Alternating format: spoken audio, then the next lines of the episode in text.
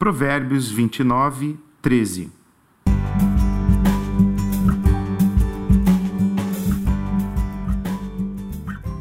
O pobre e o opressor têm isto em comum: o Senhor permite que ambos enxerguem.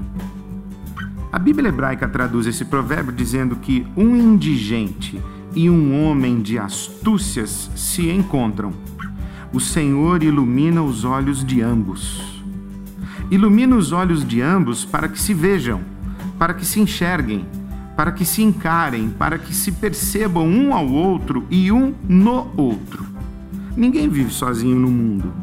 O encontro com as pessoas nos expõe à contemplação da nossa própria condição e nos interpela a respeito da condição alheia obriga-nos ao autoexame e, consequentemente, à tomada de posição.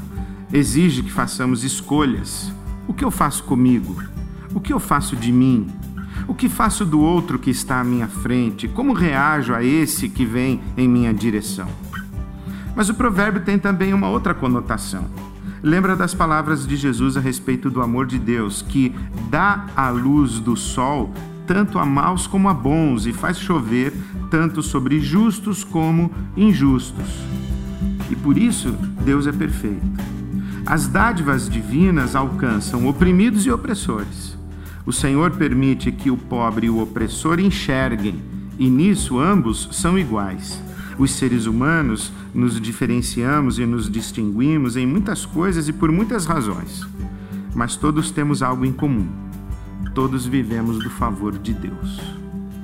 Esse é mais um provérbio sobreviver, porque viver é mais que sobreviver.